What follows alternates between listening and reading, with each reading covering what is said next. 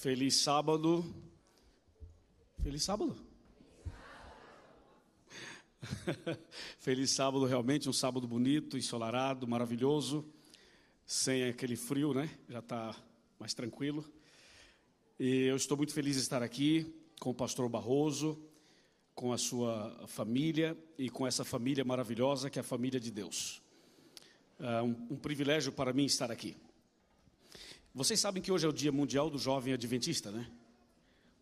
E nós queremos dar os parabéns aos jovens e dizer que a Igreja Adventista, não somente aqui, mas no mundo inteiro, tem uma, um carinho extraordinário pelo jovem e um apoio total aos jovens, para que eles continuem brilhando e sendo o presente e o futuro dessa igreja. Daqui a pouco vou fazer uma oração pelos jovens. Mas antes disso, é, hoje é um dia de festa e é um dia de batismo, é um dia de emoções, é também um dia de adoração ao nosso grande Deus. E é por isso que estamos aqui, para adorá-lo na beleza da sua santidade.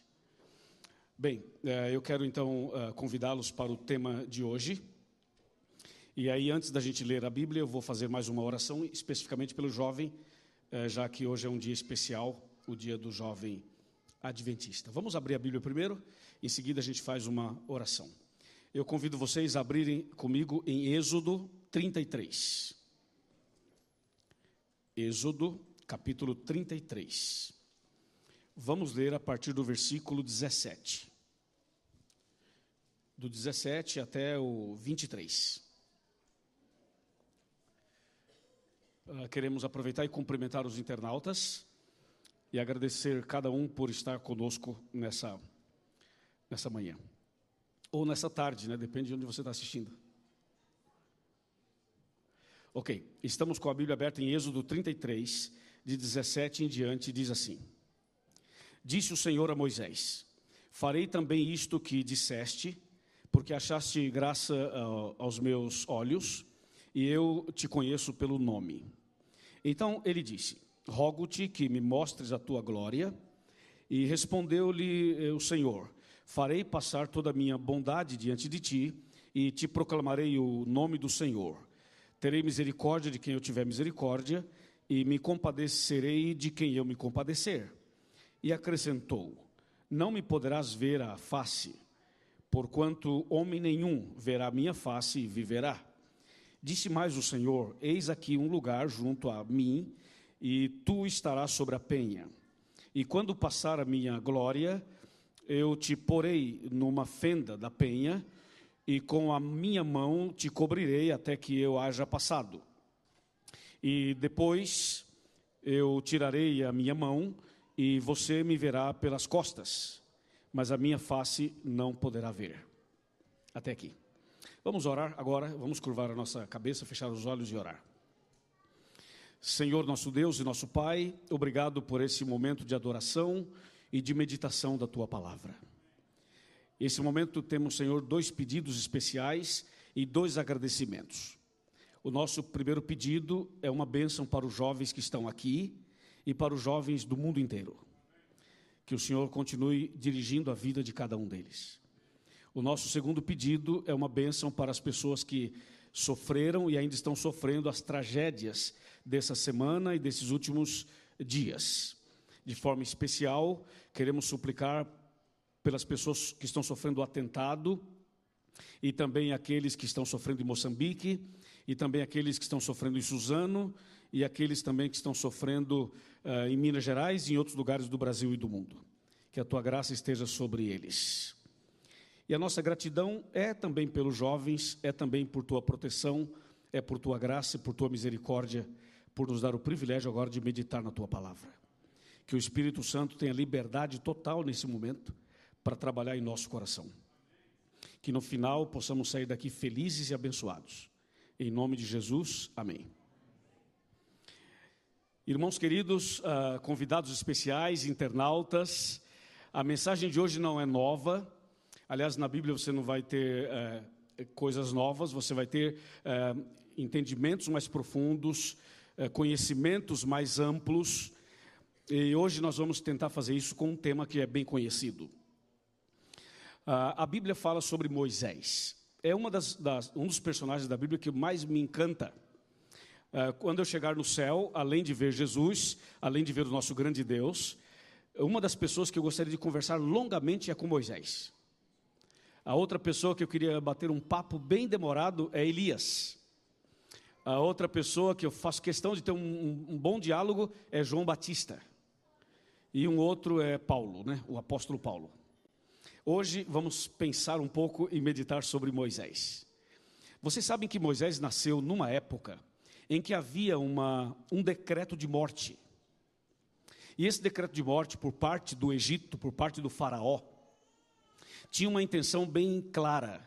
A intenção era a seguinte: impedir o crescimento, o aumento dos israelitas em terras eh, egípcias. O medo era de que em pouco tempo pudesse ter mais israelitas do que egípcios, e aí poderia inverter o quadro. Então, uh, o decreto era o seguinte: tem temos que eliminar, matar todas as crianças do sexo masculino para evitar o crescimento dos hebreus. E Moisés nasceu nesse período, nesse contexto de um decreto de morte. Você sabia também que nós nascemos num contexto de um decreto de morte? Sabe o que diz a Bíblia? O salário do pecado é o quê? É a morte. E nós somos pecadores. Então a gente nasceu no mundo pecaminoso, consequentemente, nascemos num contexto de condenação de morte. Por quê? Porque o primeiro nascimento, o nascimento biológico, não nos garante vida eterna. É preciso nascer de novo. Caso a pessoa não nasça de novo, o nascimento biológico não vai lhe garantir a vida eterna. Portanto, essa pessoa estará é, fadada, condenada à morte. Então, como nós somos todos pecadores, sabemos que o salário que aguarda o pecador é a morte. Então, todos que nascemos nesse mundo, nascemos debaixo dessa mesma condenação, dessa mesma maldição, eu diria. Moisés nasceu nesse período. A sua mãe Joquebede, uh, quando estava esperando uh, o bebê, não sabia se era menino ou menina, e conviveu todo aquele período com essa expectativa e essa insegurança até. Porque se fosse uma menina, sobreviveria tranquilamente, mas se fosse um menino, morreria. E quando nasceu, era um menino. E Joquebede, então, teve suas lutas, com certeza. E foi aí que Joquebede, uma mulher, uma serva de Deus, com certeza conversou com Deus e ela resolveu é, esconder o seu filho e o, e o fez por três meses. Depois a criança já começa a produzir ruídos, é ou não é? E já não dá para esconder mais, né? Então eh, ela teve uma ideia. Olha que ideia extraordinária. Ela preparou um cesto, uh, usou aquele, aqueles, aqueles matos, aquelas taboas na beira dos rios, e ela fez um pequeno cesto e ela é, trançou tudo aquilo, fez um cesto bem bonito, calafetou, betumou, preparou para que não, não entrasse água e colocou seu filho dentro. Fez um tipo de um barquinho e colocou esse barquinho com seu filho dentro nas águas do rio Nilo. E chamou Miriam, a sua irmã, para que ela pudesse acompanhar esse processo para ver o que aconteceria com seu irmãozinho. E Miriam foi pela margem do rio ali, olhando o seu irmãozinho naquele cestinho para ver o que aconteceria. É interessante isso, né? Só que o que Joquebede não sabia, e Miriam não sabia, e ninguém sabia, só Deus sabia, era que Deus estava prestes a fazer um milagre. Deus estava prestes a fazer uma obra tão grande que impactaria o Egito, impactaria o mundo inteiro. Eu quero dizer que essa manhã, Deus também está prestes a fazer um milagre aqui dentro. E esse milagre vai ser na sua vida e na minha vida também. E nós vamos sair daqui hoje mais felizes, mais abençoados e melhores preparados para a volta do Senhor. Então, ah, Moisés foi sendo levado pelas águas do Nilo. Aqui temos vários pastores que conhecem o Nilo. Eu já estive lá também. É um rio extraordinário. Dá até para fazer passeio no rio Nilo. Tem um barquinho que faz o passeio ali, não é, pastor? E vários de vocês já fizeram esse, esse passeio várias vezes. E é, é incrível você saber que foi ali que Moisés foi colocado. E é um rio importante, né? Que ajuda na, no comércio, na, no transporte de materiais. É um rio muito importante. Mas o, o, o que tornou o rio Nilo famoso foi Moisés. Foi a história de Moisés. Aí, quando é, o cestinho foi sendo levado até uma certa, um certo lugar, naquele mesmo dia, naquela mesma hora, a filha de Faraó foi ali se banhar com as suas empregadas. Elas estavam brincando na água, se banhando ali no rio Nilo, quando de repente elas olharam para um lado assim e viram um pequeno cesto que vinha sendo trazido pelas águas. E elas olharam e disseram: Olha, um cestinho. E todas correram para ver o que era. E quando chegaram lá e abriram a tampinha do cesto, tinha um bebê lá dentro, a coisa mais fofa do mundo. Um bebezinho lindo, maravilhoso. E, e quando a princesa olhou, o Espírito Santo entrou no coração dela. E ela se apaixonou pelo menino. E falou assim: é meu, vou adotar, é meu. Foi obra de Deus isso. Foi ação divina esse momento. Então ela pega o bebê e ela adota o bebê. Quando ela adota o bebê, Deus estava transformando a maldição numa benção. Deus estava transformando o decreto de morte num decreto de vida e vida eterna. Olha o que Deus fez. Aí ela pega o bebezinho no colo e diz assim: o nome dele vai ser Moisés, porque Moisés significa salvo das águas, ou tirado das águas. Não sei se alguém aqui já ouviu falar que tem um cestinho que as, as mulheres e os homens compram para colocar o bebezinho, que lá no Brasil a gente chama de Moisés. Alguém já ouviu falar disso? É o Moisésinho, que é o, o negocinho lá que a gente põe o bebê dentro.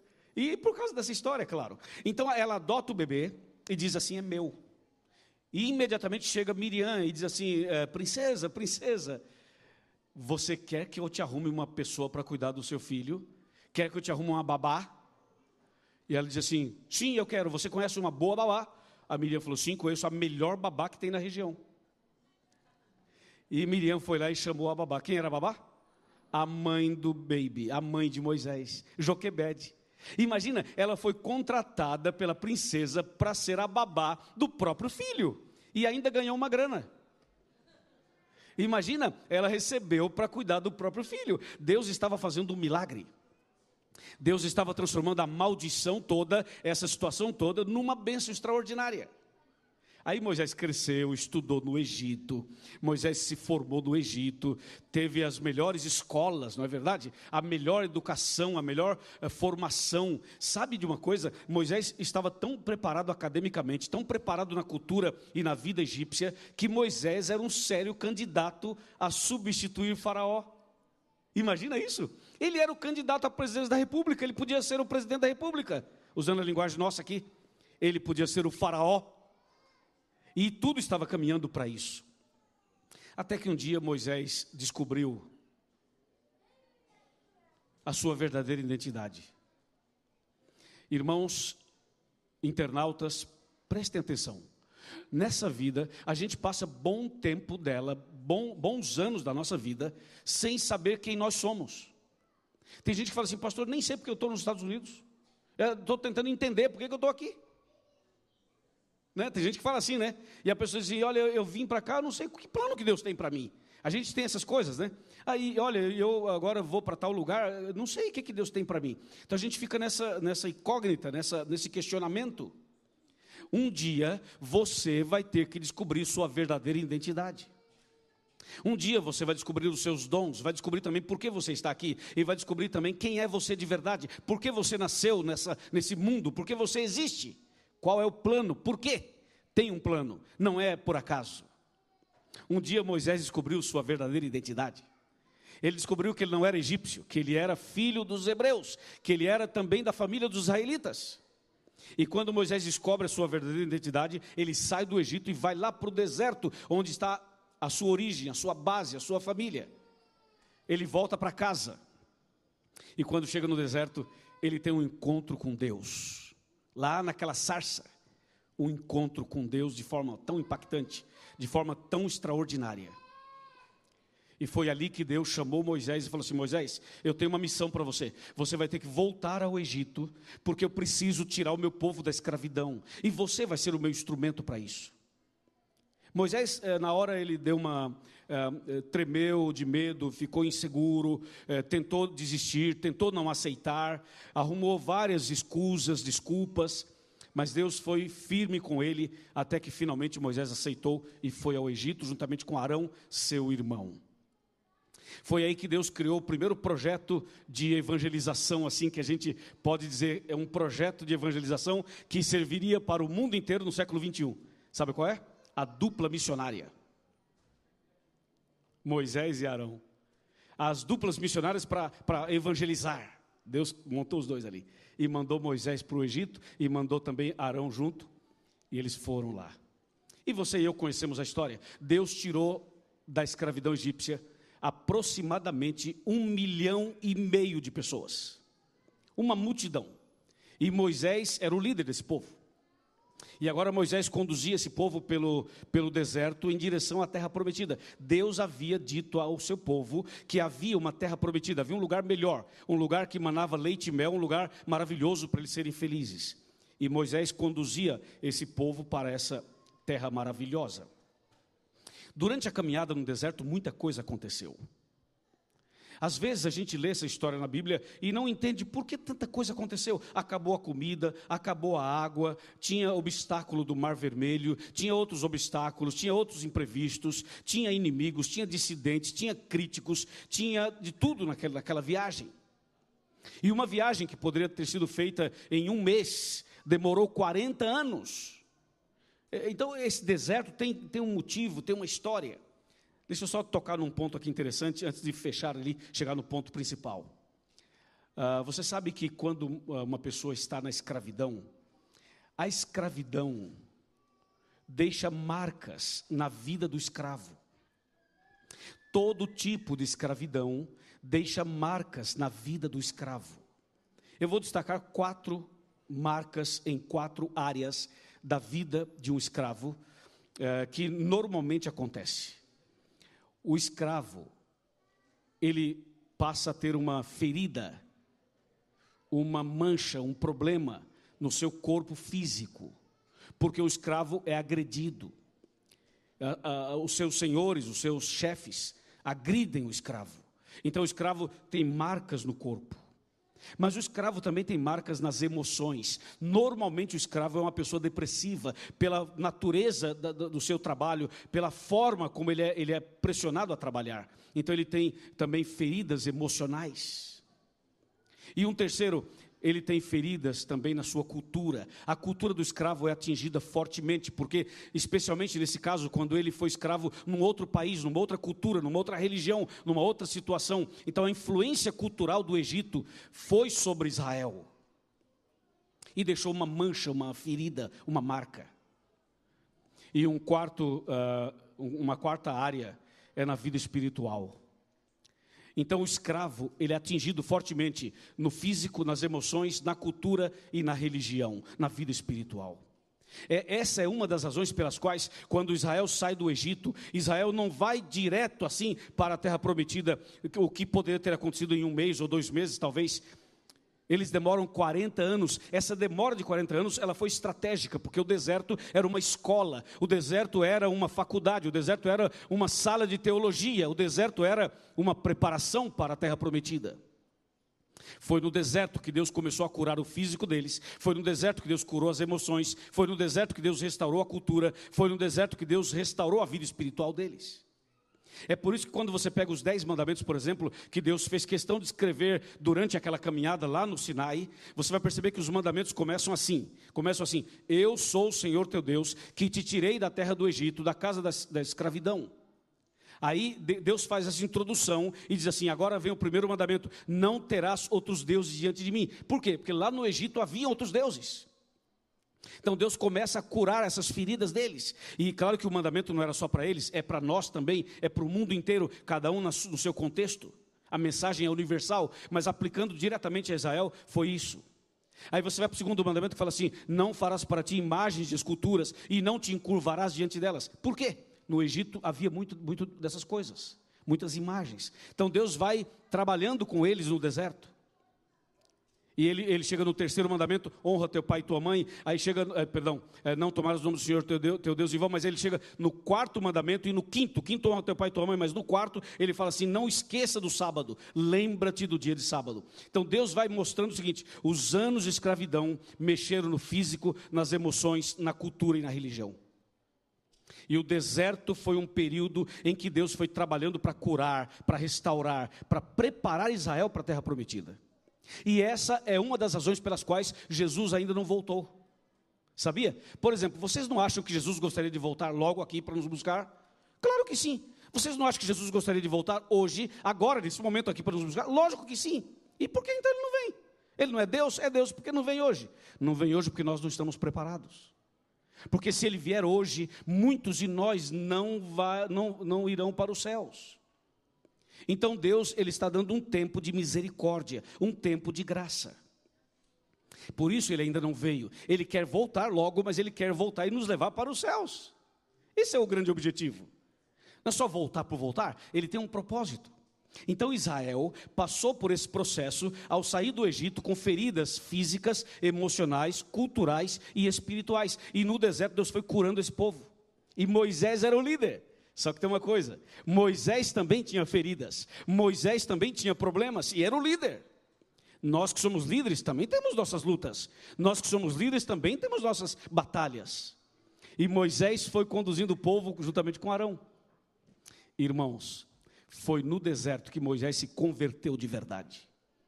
E é no deserto da sua vida, é no deserto de lutas que cada um passa, são nos momentos mais desafiadores, são nas situações mais complicadas da vida que você ora mais, que você lê mais a Bíblia, que você busca mais a Deus, que você cresce mais, que você se converte de verdade. É na hora da luta, do deserto, que você encontra em Deus a solução, a força e a bênção para ser vitorioso. Amém, irmãos? Deus é extraordinário. O ano passado eu passei por um problema muito difícil na minha vida pessoal, na minha família. Uma luta terrível o ano passado. E eu, eu tenho costume, eu moro em Brasília, e assim, per, atrás da minha casa, alguns aqui moraram lá, né? Tem muitas árvores ali e tal. E tem uma árvore ali que é a minha sarça. Já faz muito tempo, desde que eu moro lá, eu oro sempre na madrugada naquela árvore. É o meu ponto de encontro com Deus por alguns assuntos mais especiais. Eu faço minhas orações normais, mas às vezes na madrugada eu vou lá. E é muito bom orar debaixo daquela árvore. Mas naquela, naquela, naquele período do ano passado em que eu passei por uma situação muito difícil, era uma madrugada, eu fui lá orar outra vez. Sabe aquela noite que você está numa angústia muito grande? Pois é. E lá em Brasília tem um período do ano que não chove, e tem noites que não tem vento nenhum, é um negócio parado e um calor terrível. Era uma dessas noites. Aí eu fui lá embaixo da árvore. Falei assim: Senhor, é, o Senhor é meu amigo e eu sou seu amigo. Eu sei que o Senhor está aqui, eu já sei já. Eu sei que o Senhor tem me abençoado, isso não tenho dúvida nenhuma. Eu não estou aqui para reclamar, para questionar, para fazer nada disso. Mas hoje está difícil. Eu só queria uma coisa do Senhor. Mas se o Senhor também não quiser fazer, está tudo certo. A minha fé continua, tudo certo, não vai mudar nada. Mas eu queria pedir uma coisa, eu queria pedir um mimo. Quem sabe o que é mimo? Sabe o que é mimo? É um carinho, um cafunézinho, né? Um, é mimo, né? Mimo, né, pastor? Mimo. Falei, Senhor, eu queria um mimo hoje. Mas se o Senhor também não quiser fazer, está tudo certo, eu vou continuar firme do mesmo jeito. Eu falei, eu queria pedir para o Senhor uma coisa não tem vento, está calor, a coisa está difícil aqui. O senhor pode balançar essa árvore para mim? Só balança a árvore, só isso. Mas ó, fique bem claro, se não quiser balançar também, não tem problema. Quando eu terminei de orar, veio um vento, não sei de onde, e começou a balançar a árvore. Aí eu desmontei, né? Comecei a chorar. Falei, Senhor, chega, já está bom. Já está ótimo. Para você, talvez isso não significa quase nada, mas para mim foi muito importante. Deus é extraordinário.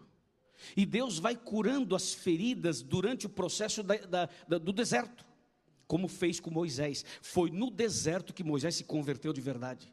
Foi no deserto que Moisés teve uma, as maiores experiências com Deus. Ele e o povo de Israel, obviamente. E chegou um ponto na caminhada de Moisés com seus mais de um milhão de seguidores, que Moisés amadureceu. Amadureceu de tal maneira que Moisés se tornou íntimo de Deus.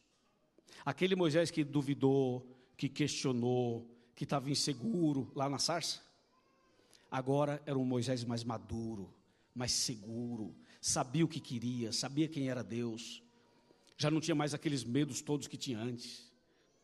E foi aí que Moisés começou a acordar de madrugada para orar. Se você ler o capítulo 33 de Êxodo, vai ver que Moisés ele levanta de madrugada e vai orar numa tenda. E quando ele vai orar numa tenda, Deus se manifesta. Ele fala com Deus. E tinha um jovem, olha o dia do jovem adventista. Atenção, tinha um jovem que ia acompanhando Moisés. Quem era o jovem? Quem era? Josué. Então Moisés ia e Josué de olho nele ia atrás. E Moisés discipulou Josué, esse jovem Josué. E um dia, Moisés chegou para Deus e falou assim: Senhor, uh, eu queria falar contigo.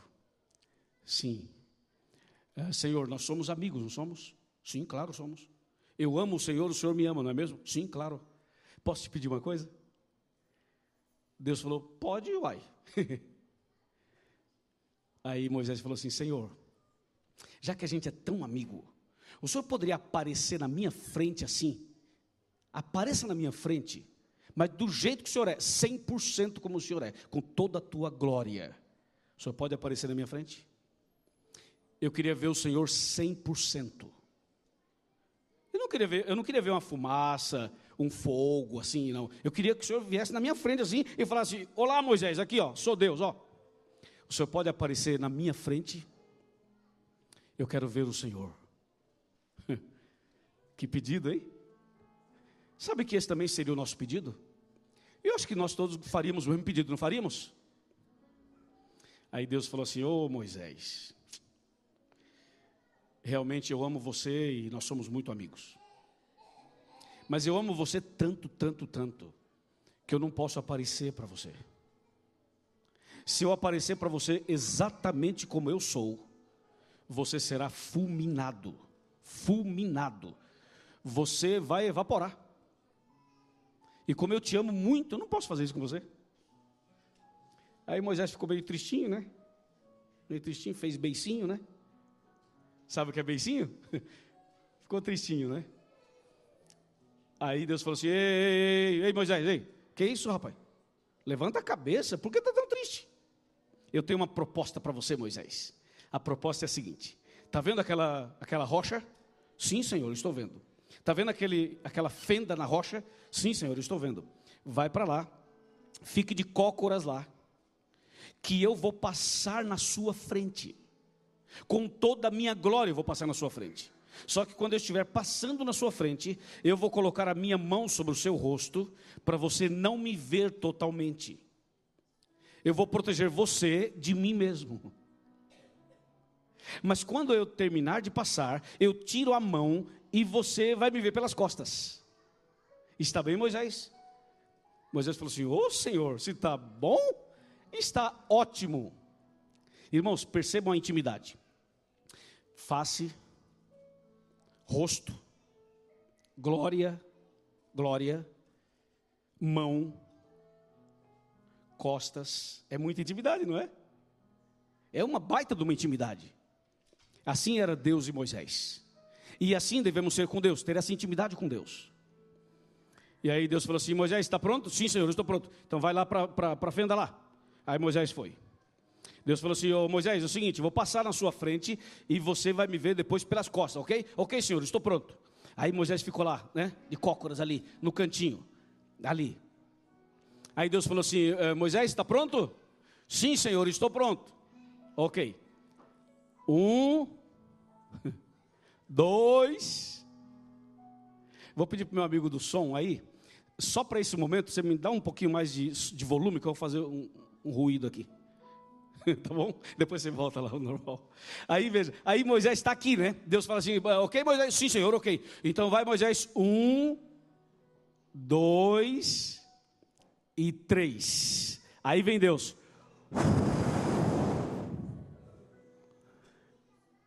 Gente do céu. Quando Deus passou, olha, olha, o olhão de Moisés, olha o olhão de Moisés. Regalado, não pode perder nenhuma cena, nenhum lance. Aí lá vem Deus e olha Moisés, olha Moisés. para ver Deus pelas costas. Deus passou assim. Moisés tá, olhou. Quando Moisés desceu da montanha, depois dessa cena, Moisés desceu do monte. Como é que estava o rosto dele? Vocês lembram? Estava todo iluminado o rosto de Moisés. Havia um brilho no rosto de Moisés. Havia um brilho nos olhos de Moisés. Entendeu, Paulo? E as pessoas não podiam olhar uh, nos olhos de Moisés, porque havia um brilho muito forte. E então uh, Moisés desceu da montanha e as pessoas perceberam que Moisés esteve com Deus. Sabe que entre tantas coisas que nós precisamos, eu e vocês precisamos, uma das coisas que nós mais precisamos é estar mais intimamente com Deus, para ter um brilho nos olhos. As pessoas precisam ver Jesus em nós. As pessoas têm que ver que no nosso rosto tem algo diferente, nos seus olhos, no seu sorriso, na sua maneira de ser. Mas só pode acontecer isso se a gente gastar tempo com Deus. Se não gastarmos tempo com Deus, isso nunca vai acontecer. E Deus fez isso na vida de Moisés. Que momento extraordinário. Se usássemos uma linguagem secular, nós diríamos assim: foi mágico, na linguagem secular. Mas na linguagem bíblica foi extraordinário. Foi maravilhoso. E aí ah, eles continuaram a caminhada. Aí chegou numa certa altura da caminhada, Deus falou assim: Ô Moisés, Senhor, eis-me aqui, sobe na montanha de novo. Aí Moisés voltou na montanha. Aí Moisés falou: Senhor, eis-me aqui. Deus falou: Moisés, vem cá, eu vou te mostrar uma coisa. Sim, Senhor, sim, Senhor. É, Moisés, dá uma olhada ali, esse lado aqui, dá uma olhada. Lá da montanha, Moisés olhou, Uau! Senhor, que lugar bonito é esse? Que, que lugar é esse? Moisés, espera. Olha agora desse outro lado aqui. Aí Moisés olhou. Ah, Senhor, que lugar bonito, especial. Que lugar é esse? Não, olha agora desse lado aqui. E Moisés olhou. Deus falou assim: Sabe o que é isso aqui, Moisés? É a terra prometida. É a terra de Canaã, que mana leite e mel. Chegamos. Senhor, chegamos? Sim, chegamos, Moisés. Oh, Senhor, aleluia, chegamos, que maravilha. Depois de 40 anos chegamos. Sim, chegamos, Moisés. Aí Deus disse assim: oh, Moisés, eu tenho duas coisas para te falar. Uma boa e uma ruim. Qual você quer primeiro? Ele falou assim: uma boa e uma ruim? É, qual você quer primeiro? Ah, a ruim, né? Porque a boa depois compensa a ruim. Tá bom. Então a notícia ruim, Moisés, é o seguinte: você não vai entrar na terra prometida. Como? Sim, você não vai entrar na terra prometida. Eu não vou entrar, você não vai entrar. Não, Senhor, não brinca com esse negócio. Não vai entrar. Mas Senhor, não vai entrar, Moisés. Mas Senhor, o que, que eu fiz? Não vai entrar, Moisés. Mas cala a boca, você não vai entrar. Você não vai entrar, ok? Mas Senhor, e qual é a notícia boa? Não, não, calma que a ruim não terminei ainda. Você não vai entrar, ainda vai morrer. O que você faria se você soubesse que morreria ou que vai morrer dentro de pouco tempo? O que você faria se descobrisse uma doença incurável e soubesse que você tem pouco tempo de vida? Você permaneceria firme na fé? Ou você se revoltaria contra Deus e diria: Onde está esse Deus que me permitiu ter essa doença? Eu sou da igreja, eu não fumo, eu não bebo, eu não faço isso, eu não faço aquilo, e agora estou doente, cadê o Senhor? Não sei o que, está vendo? Esse negócio de igreja, tudo balela, não sei o que e tal. O que você faria se soubesse que iria morrer amanhã, por exemplo? A gente nem sabe direito, né? Mas a verdade é que Deus falou assim: Moisés, você não vai entrar na terra prometida e vai morrer. Moisés falou: Mas Senhor, que tragédia! É isso aí, você vai morrer. E Senhor, e tem notícia boa depois de tudo isso? Sim, tem uma notícia boa. A notícia boa é a seguinte: você vai morrer, aí em seguida eu vou ressuscitar você, e vou levar você para morar na minha casa. Ao invés de você entrar na terra prometida, nessa terra aí que eu te mostrei, você vai morar na minha casa, eu vou levar você para o céu, tá bom, Moisés? Senhor, é sério isso? É sério, Moisés? Aleluia, Senhor, muito obrigado. É isso que eu queria. Aí Deus falou assim: está preparado, Moisés? Sim, para ir para o céu, estou preparado. Não, para morrer. Não, mas tem que morrer mesmo? Tem que morrer. Mas senhor, não dá para pular essa parte para a gente ir direto já? Não dá, tem que morrer. E que dia eu vou morrer, senhor? Hoje. E que horas? Agora. Agora, agora. Mas senhor, vai Moisés, deita e morre. Como é que é? É isso aí, deita e morre. Tá bom. Aí Moisés deitou e morreu. Quando Moisés morreu, apareceu o inimigo. O inimigo chegou assim: Eba, morreu. Esse é meu, Moisés é meu, dizia o Satanás. Esse é meu, porque matou um egípcio, porque feriu a rocha, porque ficou nervoso, porque questionou a Deus. Esse é meu, é, é meu. Aí eu fiquei pensando, Leandro, o seguinte: se Moisés morreu, o diabo foi lá e falou que Moisés era dele, eu fiquei pensando, quando nós morremos então? É ou não é? O que, que o capeta vai falar? Se Moisés, que era um santo homem, morreu e o diabo chegou e falou assim: é meu. Aí Deus chegou e falou assim: Ô Satanás, sai, sai, sai, vai embora, está expulso. Deus expulsou o mal e ressuscitou Moisés e levou Moisés para os céus. Amém, irmãos? Que tremendo, né? Essa é a revelação do céu para mim e para você. Mas quem era Moisés? Um menino condenado à morte. Um garotinho que não tinha nada garantido para o futuro. Talvez eu esteja falando aqui para alguém que quando estava para nascer teve complicações no parto da sua mãe e não era para você estar aqui hoje mas você está aqui. Para alguém que assiste pela internet e passou por essa situação, ou talvez a mãe, a mãe que estava dando a luz e durante o processo, antes e durante, enfrentou barreiras enormes e quase morreu, né? Mas você está aqui. Na verdade, todos nós poderíamos não estar aqui hoje. Quantas vezes nós passamos pelo vale da sombra da morte? Lá no céu, um dia, nós vamos ouvir e ver quantas vezes Deus nos livrou da morte e a gente nem sabe. Sabe aquela vez que você estava dirigindo aí na, na pista, na estrada, e você foi, voltou, não aconteceu nada. Você orou para sair de casa, foi, deu tudo certo, voltou, deu tudo certo, tudo certo. Então não aconteceu nada. Você não sabe mas um dia no céu, Deus vai te mostrar que em algum momento dessas suas andanças por aí, o diabo queria matar você. Mas como Deus protegeu você, você não, não viu nada. Mas lá no céu você vai ver quantas vezes Deus te protegeu. É assim. Você olha para uma criança como Lucas, por exemplo, como Moisés, por exemplo, e você fala, é uma criança. E às vezes a gente não valoriza tanto uma criança mas as crianças são instrumentos das mãos de Deus. Ontem à noite nós fizemos uma surpresa para o Lucas aqui. E quem estava aqui viu e quem viu pela internet também vai lembrar. Quando eu perguntei para ele, por que você quer se batizar? Ele deu uma resposta que abalou todos nós. E olha que o Lucas não é de ficar falando muito. Mas diz que os sábios falam pouco.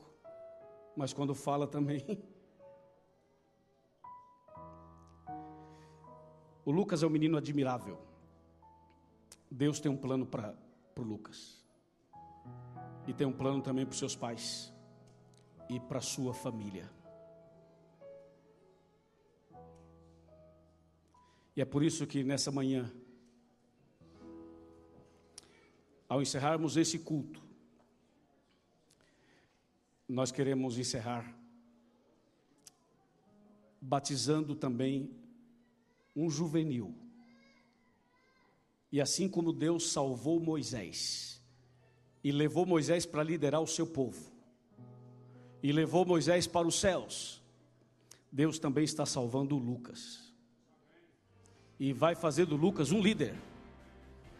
E ele vai ser um líder da igreja e vai conduzir pessoas para os céus.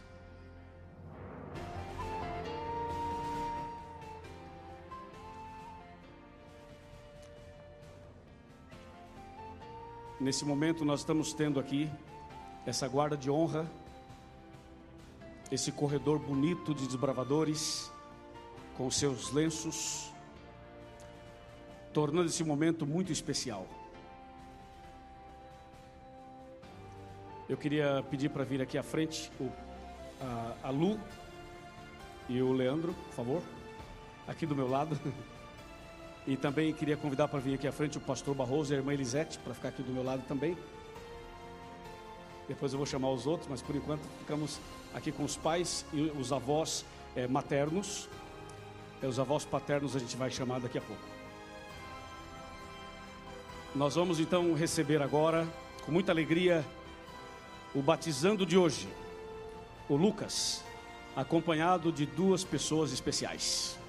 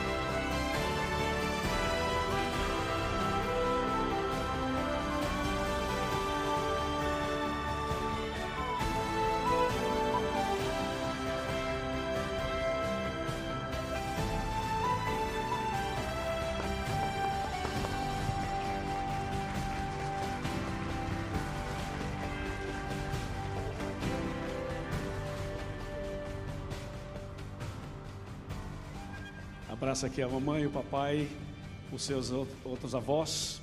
Os que entraram com ele são os avós paternos. O irmão Marinho e a irmã Sila. Eu vou pedir que vocês continuem aqui, os desbravadores continuem aqui, por favor. Bem-vindo, Lucas. Deus abençoe você. Deus precisa de Moisés modernos. Deus precisa de pessoas assim que são soldados de Jesus como você é, um desbravador, um soldado do Senhor. E aqui você tem o apoio dos seus avós, maternos e paternos, e do seu papai e sua mãe, e apoio dos pastores também. Algum tempo atrás, um homem que se chamava Antônio Martins de Souza, que é o tataravô do Lucas, Antônio Martins era o seu tataravô. Você sabia que ele lia a Bíblia? Esse tataravô é o avô do vovô. É, vou pedir que entrem aqui agora quatro desbravadores com quatro Bíblias especiais.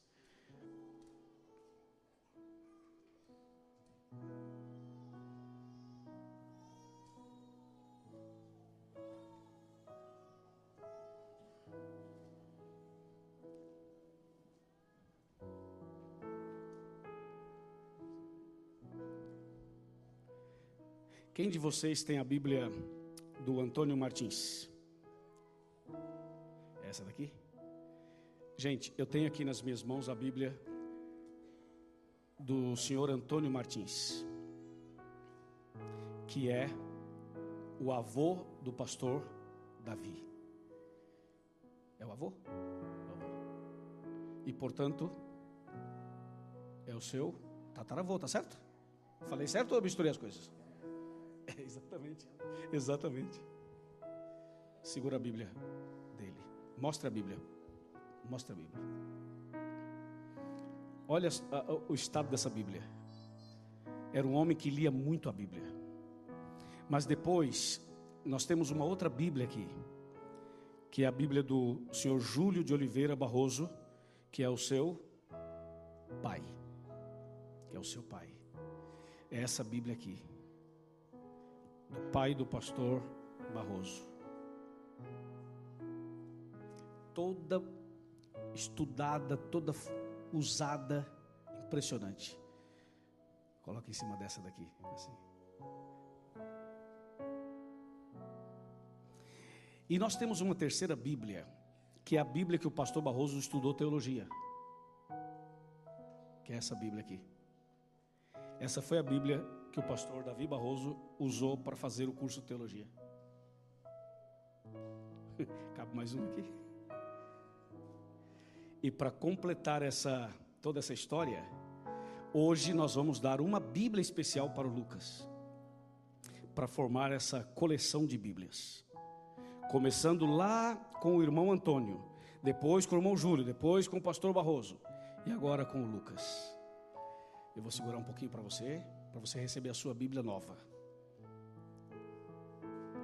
É uma Bíblia bilíngue, português e inglês. Agora, Lucas, nós temos a coleção completa de Bíblias. Uh, pode abrir essa Bíblia aí, por favor, na capa, no início. Sim. Quer ler? Consegue ler? Sim? Querido Lucas, você é especial para Deus, para a igreja e para a família. Que este livro seja lâmpada para os seus passos e luz para os seus caminhos. Salmo 119, versículo 105. Pastor Luiz Gonçalves.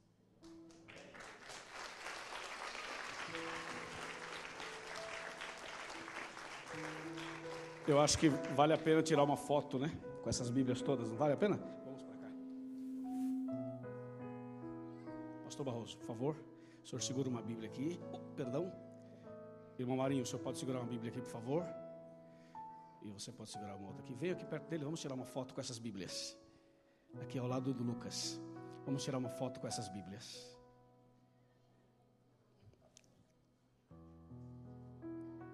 Esse é um momento muito especial.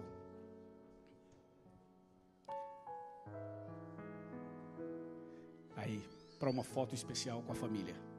Tem mais gente da família, depois vai, vamos chamar todos aqui. Mas por enquanto, essa foto. É isso. Vou pedir para vocês ficarem aqui, por favor. Vou pedir para vocês ficarem aqui.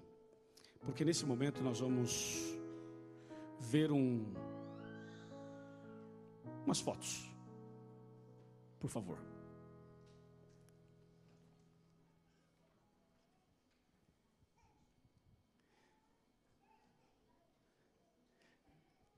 Aí nós temos então as, algumas fotos que contam um pouco da história uh, do Lucas.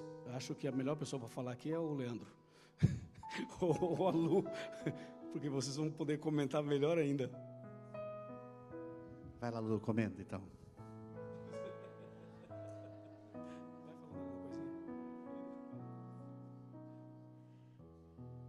Gente sempre levou ele para a escola sabatina, raramente, raramente faltava. E, e desde pequenininho ele sempre amava a Deus, as historinhas, os versos. Ele tinha prazer, apesar de ser tão tímido, ele tinha prazer para participar sempre nas coisas de Deus na igreja.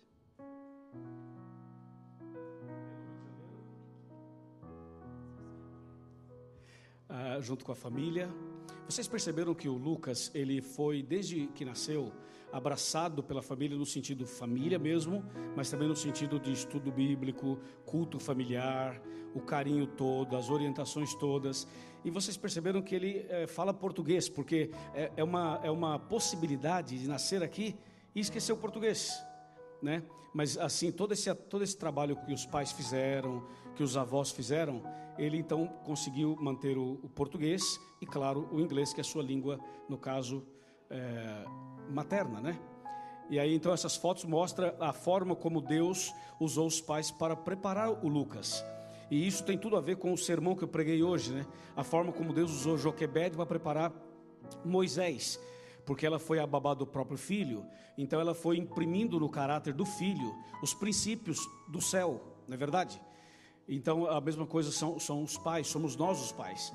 Nós devemos também imprimir no caráter de nossos filhos os princípios da Bíblia, os princípios do céu, para que quando ele, ele cresça, ele não venha almejar o trono de Faraó, mas venha almejar o trono celestial, né? Venha desejar ser um servo de Deus, um amigo de todos, um pregador da palavra e também alguém que realmente se prepara, né, para o céu, se prepara para a volta de Jesus.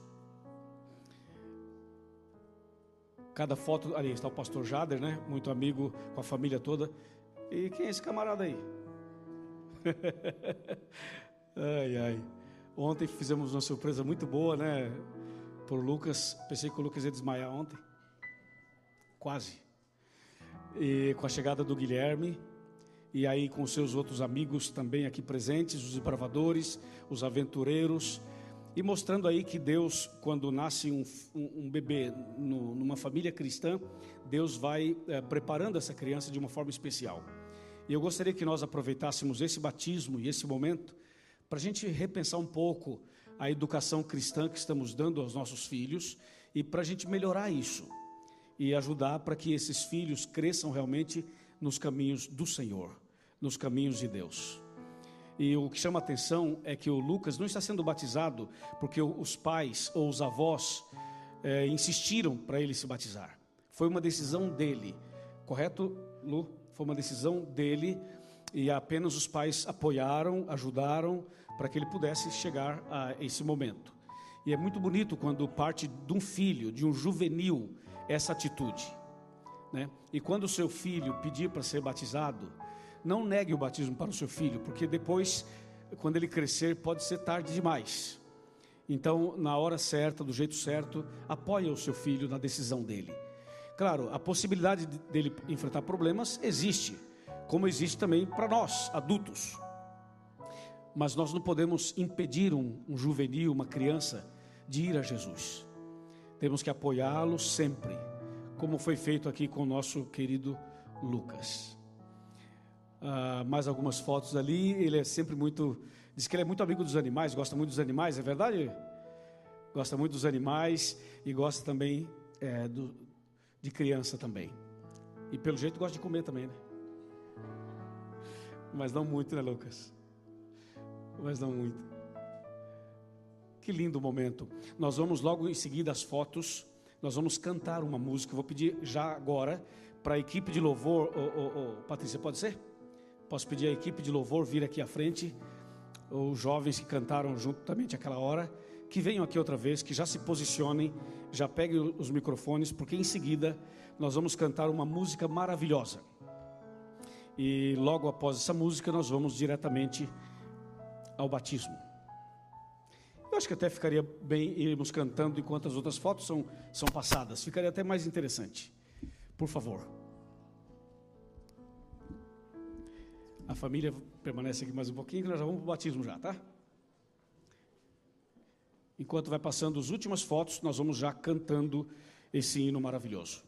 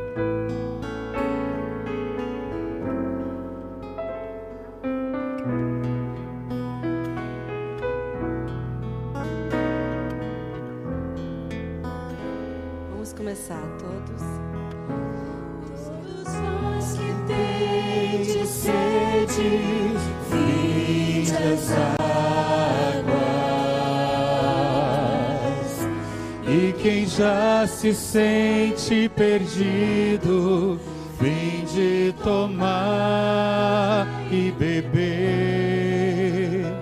E inclinem seus ouvidos, que nossa alma viverá.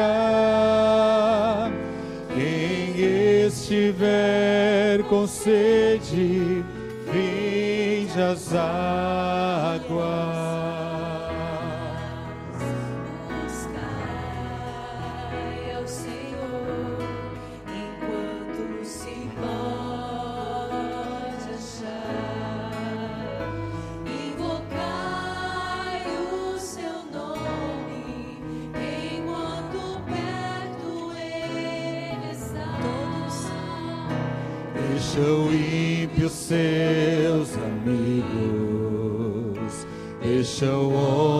Seus pensamentos maus e volte pro Senhor. Todos vós que tendes sede, vinde às águas. E quem já se sente perdido, tomar e beber. E inclinem seus ouvidos, e vossa alma viverá. Quem estiver com sede,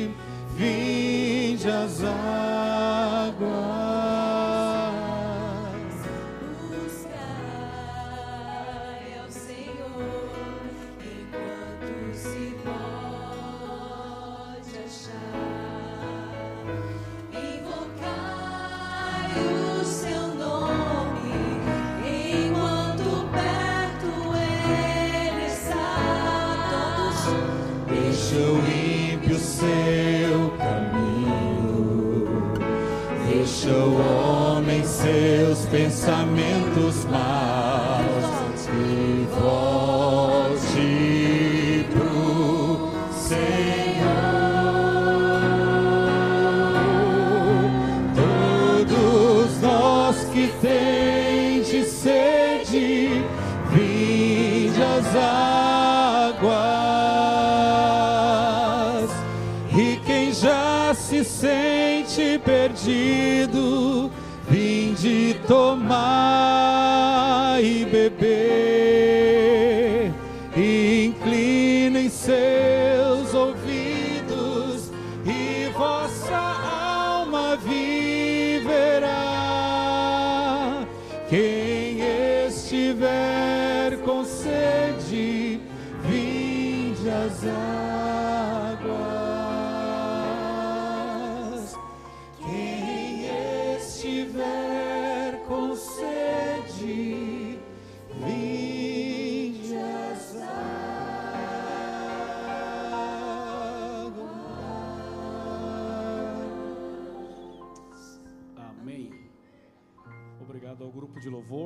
Família permanecer aqui. Eu queria chamar agora todos os componentes da família: Eh, tios, eh, não é, primos, eh, mais pessoas da família que estiverem por aqui, as tias, os tios, que venham aqui à frente, por favor. Vamos nos posicionar de forma estratégica aqui. Ah, gostaria também de pedir aos esbravadores para ah, participarem desse momento. Vamos encontrar uma forma aqui de nos posicionar aqui. O pastor Barroso e o Lucas já estão entrando aqui para o batismo. Eu queria que vocês esperassem até o final, que nós vamos ter muita coisa boa aqui no finalzinho. E vale a pena acompanhar esse momento de batismo do Lucas. Pastor eh, Barroso contou para a gente hoje aqui que ele já batizou várias pessoas da família, pessoas muito queridas, né, pastor? Entre essas pessoas, a sua própria mãe, né? Sim, minha mãe. É uma emoção, né? Muita emoção. É, e, e você, pastor, que já batiza pessoas há muito tempo, como eu também batizo já há muito tempo, o que significa para você, pastor, batizar o seu neto Lucas? É, é mais um batismo? O, o que isso simboliza para você? É um. É meio complicado falar agora. Mas eu creio que é uma, uma honra, um privilégio de, de ter uma família equilibrada, posso imaginar assim, né? E dentro desse, desse contexto aqui. E aí complica tudo o resto. Mas é um privilégio grande, muito grande. Ô, ô Lucas, chega mais perto. Quer dizer que você ontem falou que você queria se batizar porque você ama Jesus? Foi isso que ele falou? Eu amo Jesus e quero estar com Ele. Foi mais ou menos isso, né? Quero ser dele. Foi isso que você falou ontem. É isso mesmo? Sim, Tá feliz hoje? sim, A água tá fria ou tá quente? os dois. Os dois. é que ele tá quente de tanta emoção. Ah, você gosta muito da sua mãe, não gosta? Ama muito a sua mãe. E ama muito o seu pai. Sim, E ama os seus avós. sim, E ama esse menino aqui. Esse aqui. Também. Ah, ô, Leandro, deixa alguém filmando aí. Deixa eu te fazer uma entrevista aqui, Leandro. Dá para alguém filmar aí? Alguém filma para ele. Vem aqui, eu quero te fazer uma pergunta, ô Leandro. Fica tranquilo, pode confiar em mim. o que significa esse momento para você, como pai, é, vendo seu filho sendo batizado? Acho que a emoção que o pastor falou é um pouco parecida com o que passa pela gente, né? A gente, a gente tem membros da nossa família aqui, nossos irmãos, nossos pais, nosso primo, e acho que a gente sempre sonha de que as gerações que vêm depois da gente, que elas tenham uma vida melhor, que elas façam escolhas mais sábias. E é legal ver um filho nessa idade já tomando essa decisão sozinho. Na verdade, ele tomou essa decisão há dois anos atrás já. Ele estava esperando uma oportunidade, fez os estudos e ainda assim quis fazer. Então, acho que é o primeiro passo de uma vida de vitória, mas de uma vida de vitória em Deus, com Cristo. Amém. Eu queria te fazer um desafio. Você podia tirar o sapato? Eu? Sim. Por favor. Tira a carteira também, por favor. O celular também, por favor. Ah, e eu te ajudo aqui com a carteira, deixa comigo.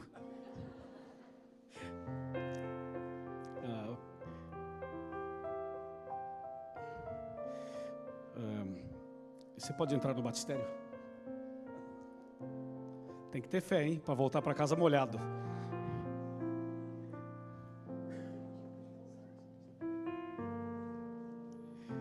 Nós não poderíamos tirar do pai esse privilégio de entrar no batistério com seu filho.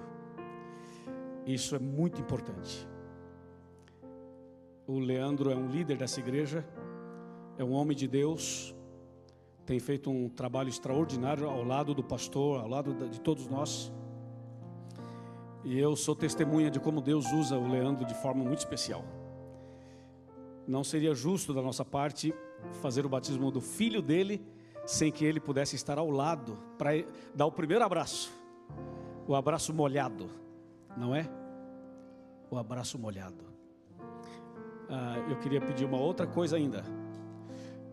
É, ela- não, a Lu não. a Lu- aí ela me mata depois. Não, a Lu não, mas alguém talvez seguraria para você isso daí, Lu? Essas coisas todas? Alguém aí poderia segurar para ela? Eu queria. Não, não, pode ser os avós também não. Tem que ser alguém lá, talvez o. Talvez o Aloysio. Eu vou pedir para os avós e a mamãe se aproximarem do batistério. Quem sabe ah, os, os avós paternos vêm aqui do meu lado e a irmã Elisete com a Lu ficariam ali. Podem ficar aqui no cantinho. Eu queria que o, o, o, o- Lucas desse um passo à frente, Lucas. E essa mão direita você vai dar lá para sua mãe, para sua avó, e essa aqui os- vocês vão segurar nas mãos dele. Pode chegar mais pertinho lá, para ele não ficar tão, tão aberto assim com as mãos. Pode aproximar. Esse, é- essa é a cena. Essa é a cena do batismo, é assim. Vai ser assim.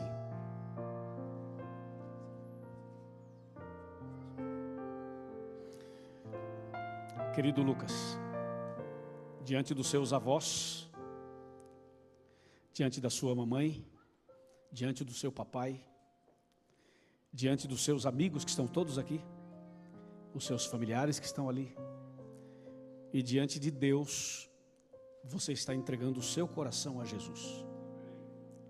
Parabéns por essa decisão. E conforme a sua decisão, para o perdão dos seus pecados, para que o seu nome permaneça no livro da vida. O pastor Barroso, como pastor e como seu avô, e eu, com toda humildade, juntamente com ele, queremos levantar as nossas mãos e, como ministros do Evangelho, batizarmos você, em nome do Pai, do Filho e do Espírito Santo, e todos dizem: Amém. Amém.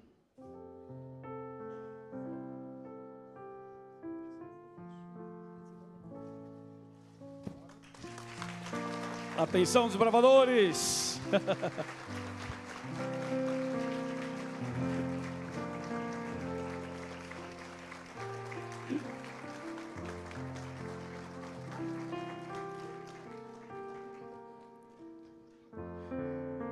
Agora tem um abraço molhado, né?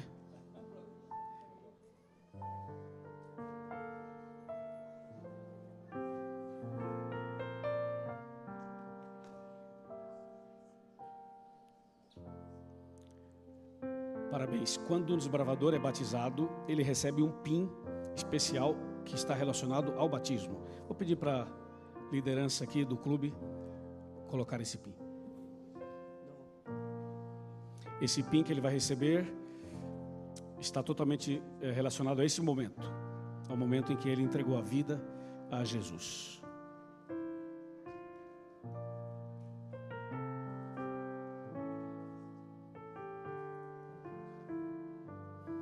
Vamos todos, Maranata! O Senhor logo vem. Tudo ok? O pastor Barroso falou assim: posso batizar mais alguém? Não, nós temos um casal ali que tá, queria estar aqui dentro. E nós conversamos já com eles, está tudo pronto para o batismo deles, né, pastor? Só estamos aí, aí uh, não, não, estamos fazendo hoje, porque a família do Paulo, né, Paulo, sua mãe e outras pessoas da família vão querer estar presentes. Então, só mudamos a data do batismo deles, mas já está ok para serem batizados. Vai ser rápido, né? Louvado seja Deus. Pastor uh, Barroso, uma palavrinha sua e a gente vai fazer um fechamento aqui. Gostaria de incentivar todos os pais a fazerem um trabalho de dedicação aos filhos, é, se são membros dessa igreja ou de uma outra igreja, mas que não percam a oportunidade de apresentar Jesus para os seus filhos, sempre. E também não percam a oportunidade de manter a nossa cultura. Vocês perceberam que o Lucas conseguiu ler em português e ele nunca foi a uma escola portuguesa. Então vale a pena também isso. E que Deus possa abençoá-los ricamente hoje e sempre. Uh, nós vamos convidar agora a cantora Sonete. E eu vou pedir a todos que fiquem aqui para a oração final. Vamos fazer a oração final. Sonete, vamos conseguir o microfone para Sonete. O pastor e maestro Williams Costa Júnior vai ao piano. E esse é um privilégio de poucos, ter a Sonete e ter o Williams Costa Júnior aí para fazer esse momento especial. Mas antes que a Sonete cante, alguém falou assim, pastor, fala igual o pastor Bulhão. Alguém falou, eu falei, não, mas eu não sou o pastor Bulhão, ele é meu amigo, mas não posso fazer isso, né? Uh, eu queria só fazer uma pergunta. Tem alguém aqui que gostaria que nós orássemos para que você pudesse ser batizado também em breve? Levante a mão. Nós temos já o casal aqui. Tem mais alguém? Levante a mão. Pastor, ora por mim que eu gostaria que você gostaria de é, um dia também ser batizado. Levante a mão, por favor. Sim, tem mãos levantadas ali. Eu vou pedir uh, a essas pessoas que querem uma oração para você, uh, para você se preparar para um próximo batismo, para um futuro batismo. Eu vou pedir que vocês venham. Pode vir aqui o casal, pode vir você aqui, aventureira, pode vir aqui. O, os demais que desejarem isso uh, estão sendo convidados. Ela apontou assim para ele aqui. A senhora conhece ele? Pode subir aqui. Ele levantou a mão? Por favor, vem aqui. Obrigado. Mais uma vez, obrigado, viu, por sua decisão, Paulo. Muito obrigado. Pode ir lá perto do pastor Barroso lá, põe a mão na água para sentir o clima já. Para já ir sentindo o clima. Olá. Um prazer conhecê-lo. Qual é o seu nome? Jeremy. Por favor, vai lá cumprimentar o Lucas. Oi. Ah, meus parabéns. Qual é o seu nome? Camila, vai lá cumprimentar o Lucas. Vai lá com e- com ela. Tem mais alguém que gostaria que nós orássemos para você também um dia ser batizado o mais breve possível? Eh, levante a sua mão, venha aqui à frente para a gente eh, fazer uma oração especial. A Sonete, eh, nós combinamos uma música. Eu tive o privilégio de jantar com ela e com o pastor Williams essa semana e nós combinamos uma música especial para esse momento. E é essa música que ela vai cantar, que é bem conhecida de vários de vocês. Enquanto ela estiver cantando, vamos estar em oração. E se tiver mais alguém que deseja ser batizado, sinta-se livre para vir aqui à frente. E se você quer vir, não consegue, só me dá um sinal que eu vou e busco você. Sem nenhum problema. Sonete.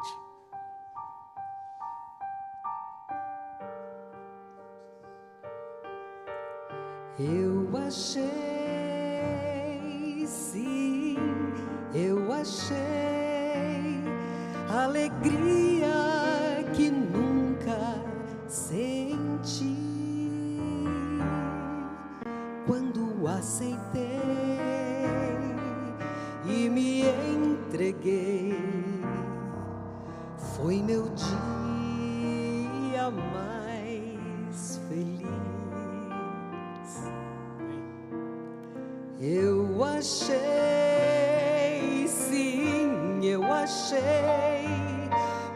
e calma na vida em Jesus, que nos deu sua luz, que morreu na cruz. Foi meu dia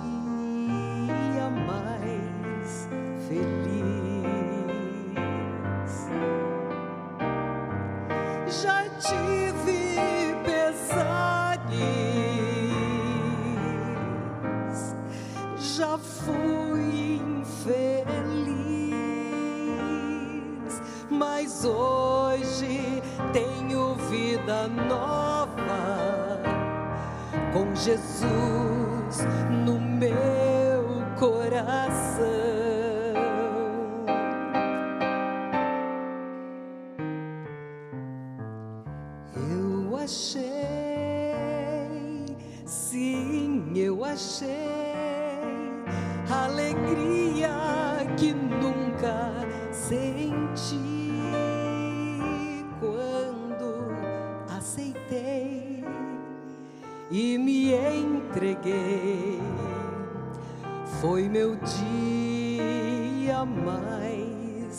Feliz.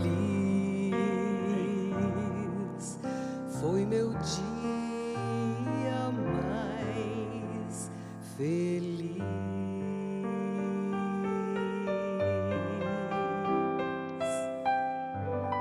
Amém.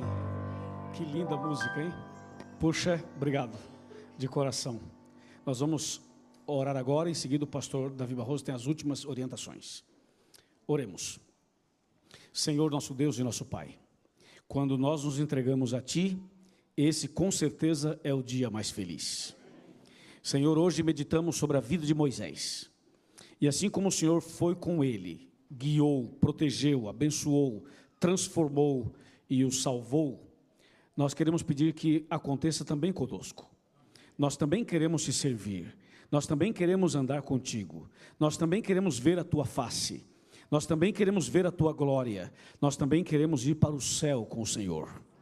Ó Deus, abençoe cada um de nós, para que essa decisão que tomamos hoje de permanecer firme na fé, de continuar firme nessa caminhada, possa ser uma decisão abençoada pelo Senhor. Obrigado pelo Lucas, obrigado pelo batismo dele, pela decisão dele, obrigado pela família, obrigado também pelas outras decisões que foram tomadas essa manhã.